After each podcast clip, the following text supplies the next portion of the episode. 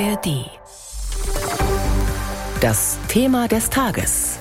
Ein Podcast von BR24.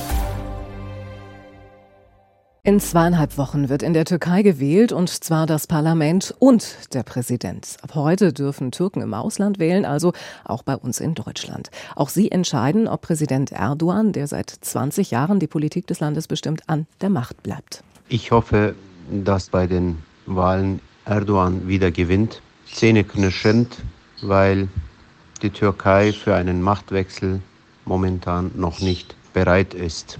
Ich hoffe, dass derjenige gewinnt, der meinem Land zugute tut. Dass Erdogan verliert und die Spaltung in der Gesellschaft ein bisschen abnimmt. Dass Kılıçdaroğlu Präsident wird und die Stimmung in der Türkei und die Wirtschaft besser wird. Diese Stimmen sind natürlich nicht repräsentativ. Insgesamt dürfen etwa 1,5 Millionen Menschen in Deutschland ihre Stimmen abgeben.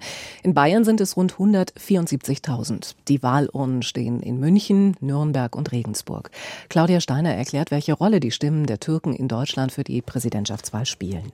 In der Vergangenheit war die Zustimmung unter den in Deutschland lebenden Türken für Präsident Recep Tayyip Erdogan größer als in der Türkei. Bei der Präsidentenwahl 2018 hatten hier rund 65 Prozent für Erdogan gestimmt. Er schnitt damit deutlich besser ab als im Gesamtergebnis mit 53 Prozent. Dieses Mal ist die Lage anders, meint Kemal Borsai. Er ist Professor am Zentrum für Radikalisierungsforschung an der Internationalen Hochschule in Köln. Und wenn wir uns jetzt die jetzige Stimmung insgesamt anschauen, dann sehen wir, dass auch Erdogan in Deutschland durch die gesamte politische Entwicklung der Türkei auch Stimmen verlieren wird. Gründe seien das schlechte Krisenmanagement nach dem Erdbeben, die hohe Inflation und die Arbeitslosigkeit. Der Sozialwissenschaftler Yashar Aydin von der Evangelischen Hochschule für Soziale Arbeit und Diakonie in Hamburg glaubt trotzdem, dass erneut viele Türken in Deutschland Erdogan ihre Stimme geben werden. Das hat mehrere Gründe. Ein wichtiger Grund ist, dass die wahlberechtigten Deutsch-Türken tick konservativer sind als das Wahlvolk in der Türkei. Und Erdogan hat auch in der Vergangenheit sich gekonnt als Verteidiger der Deutsch-Türken inszeniert. Also viele denken, Erdogan, ja, auch wenn ich jetzt die eine oder andere Politik von ihm nicht gut finde, da ist jemand, der steht für uns, der verteidigt uns. Auch verfolgten viele Türken in Deutschland türkische Medien. Ein Großteil der Medien steht unter der Kontrolle der Regierung oder regierungsnahe Unternehmer. Dort ist Erdogan omnipräsent. Jascha Aydin. Es ist unfair und es findet auch kein demokratischer Diskurs statt. Es findet auch keine demokratische Auseinandersetzung statt. Da wird einfach Ängste geschürt. Der Opposition wird Vaterlandsverrat unterstellt, Ausverkauf nationaler Interessen unterstellt. Unter diesen Bedingungen kann es so etwas wie faire Wahlen nicht geben. In der Türkei beobachten am 14. Mai internationale Wahlbeobachter das Geschehen. In Deutschland ist das nicht so, sagt Frank Schwabe. Der SPD-Bundestagsabgeordnete leitet die Wahlbeobachtungsmission des Europarats in der Türkei. Das ist nicht Teil des Mandats, weil es einfach nicht zu den Aufgaben des Europarats gehört. Das ist keine Besonderheit der Türkei, sondern es bei anderen Ländern auch so. Aber es ist so, dass das in der Tat ein weißer Fleck ist. Und für die Zukunft muss der Europarat sicherlich dort auch die Regeln anpassen. Tatsache ist, nach 20 Jahren an der Macht könnte es für Erdogan eng werden. Am Ende könnten die Stimmen aus Deutschland wahlentscheidend sein. Erdogan und seine AKP oder das Bündnis der Opposition. Darum geht's grob gesagt ab jetzt bis zum 14. Mai. Welche Szenarien sind nach der Wahl möglich? Welcher Wahlausgang hätte welche Konsequenzen für die kurdische Frage?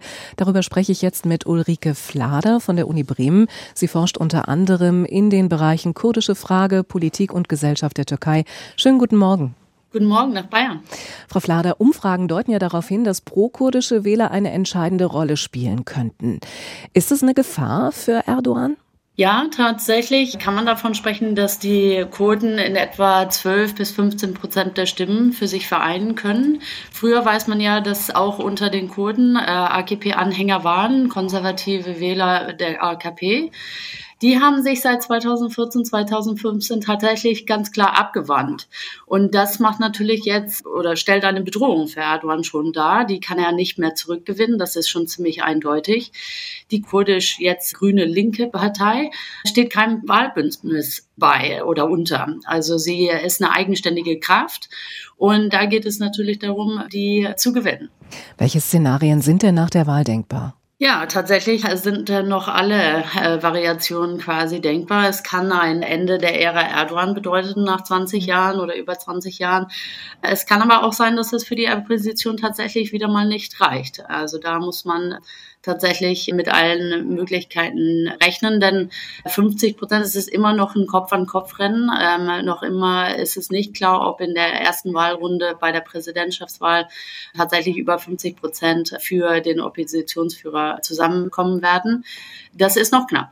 Gehen Sie eigentlich davon aus, dass sich der Kurdenkonflikt entspannen würde, wenn das Oppositionsbündnis tatsächlich gewinnen würde? Ja, das ist tatsächlich eine sehr wichtige Frage. Also, denn das Oppositionsbündnis ist ein, wie man sagt, ein Sechser-Tisch. Darunter vereinigen sich Kräfte, auch Abspaltungen quasi der Ultranationalisten, äh, die E-Party. Also, da kann es eben auch äh, Gegenstimmen geben. Kilic Darolo, also der Oppositionsführer, hat ganz klar Signale an die HDP, also die kurdische Partei, gesandt dass es, dass Friedensgespräche wieder ähm, aufgenommen werden könnte. Er hat dazu das Parlament als den Ort der Konfliktlösung gesehen. Das ist schon auch, was die Kurden fordern und wollen.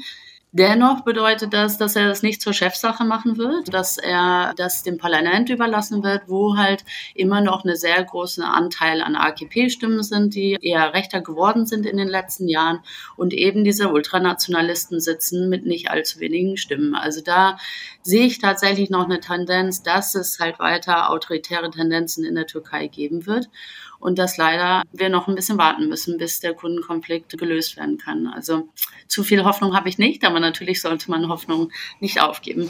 Bundesjustizminister Buschmann warnt ja auch vor Hetzreden türkischer Politiker bei uns in Deutschland. Sehen die, Sie diese Gefahr auch, dass es die geben könnte?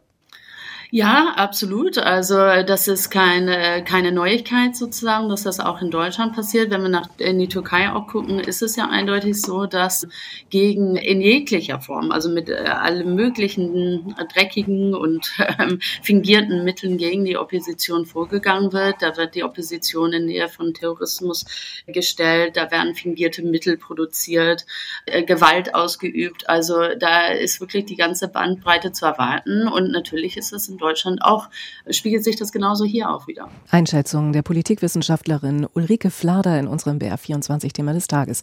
Vielen Dank für das Gespräch.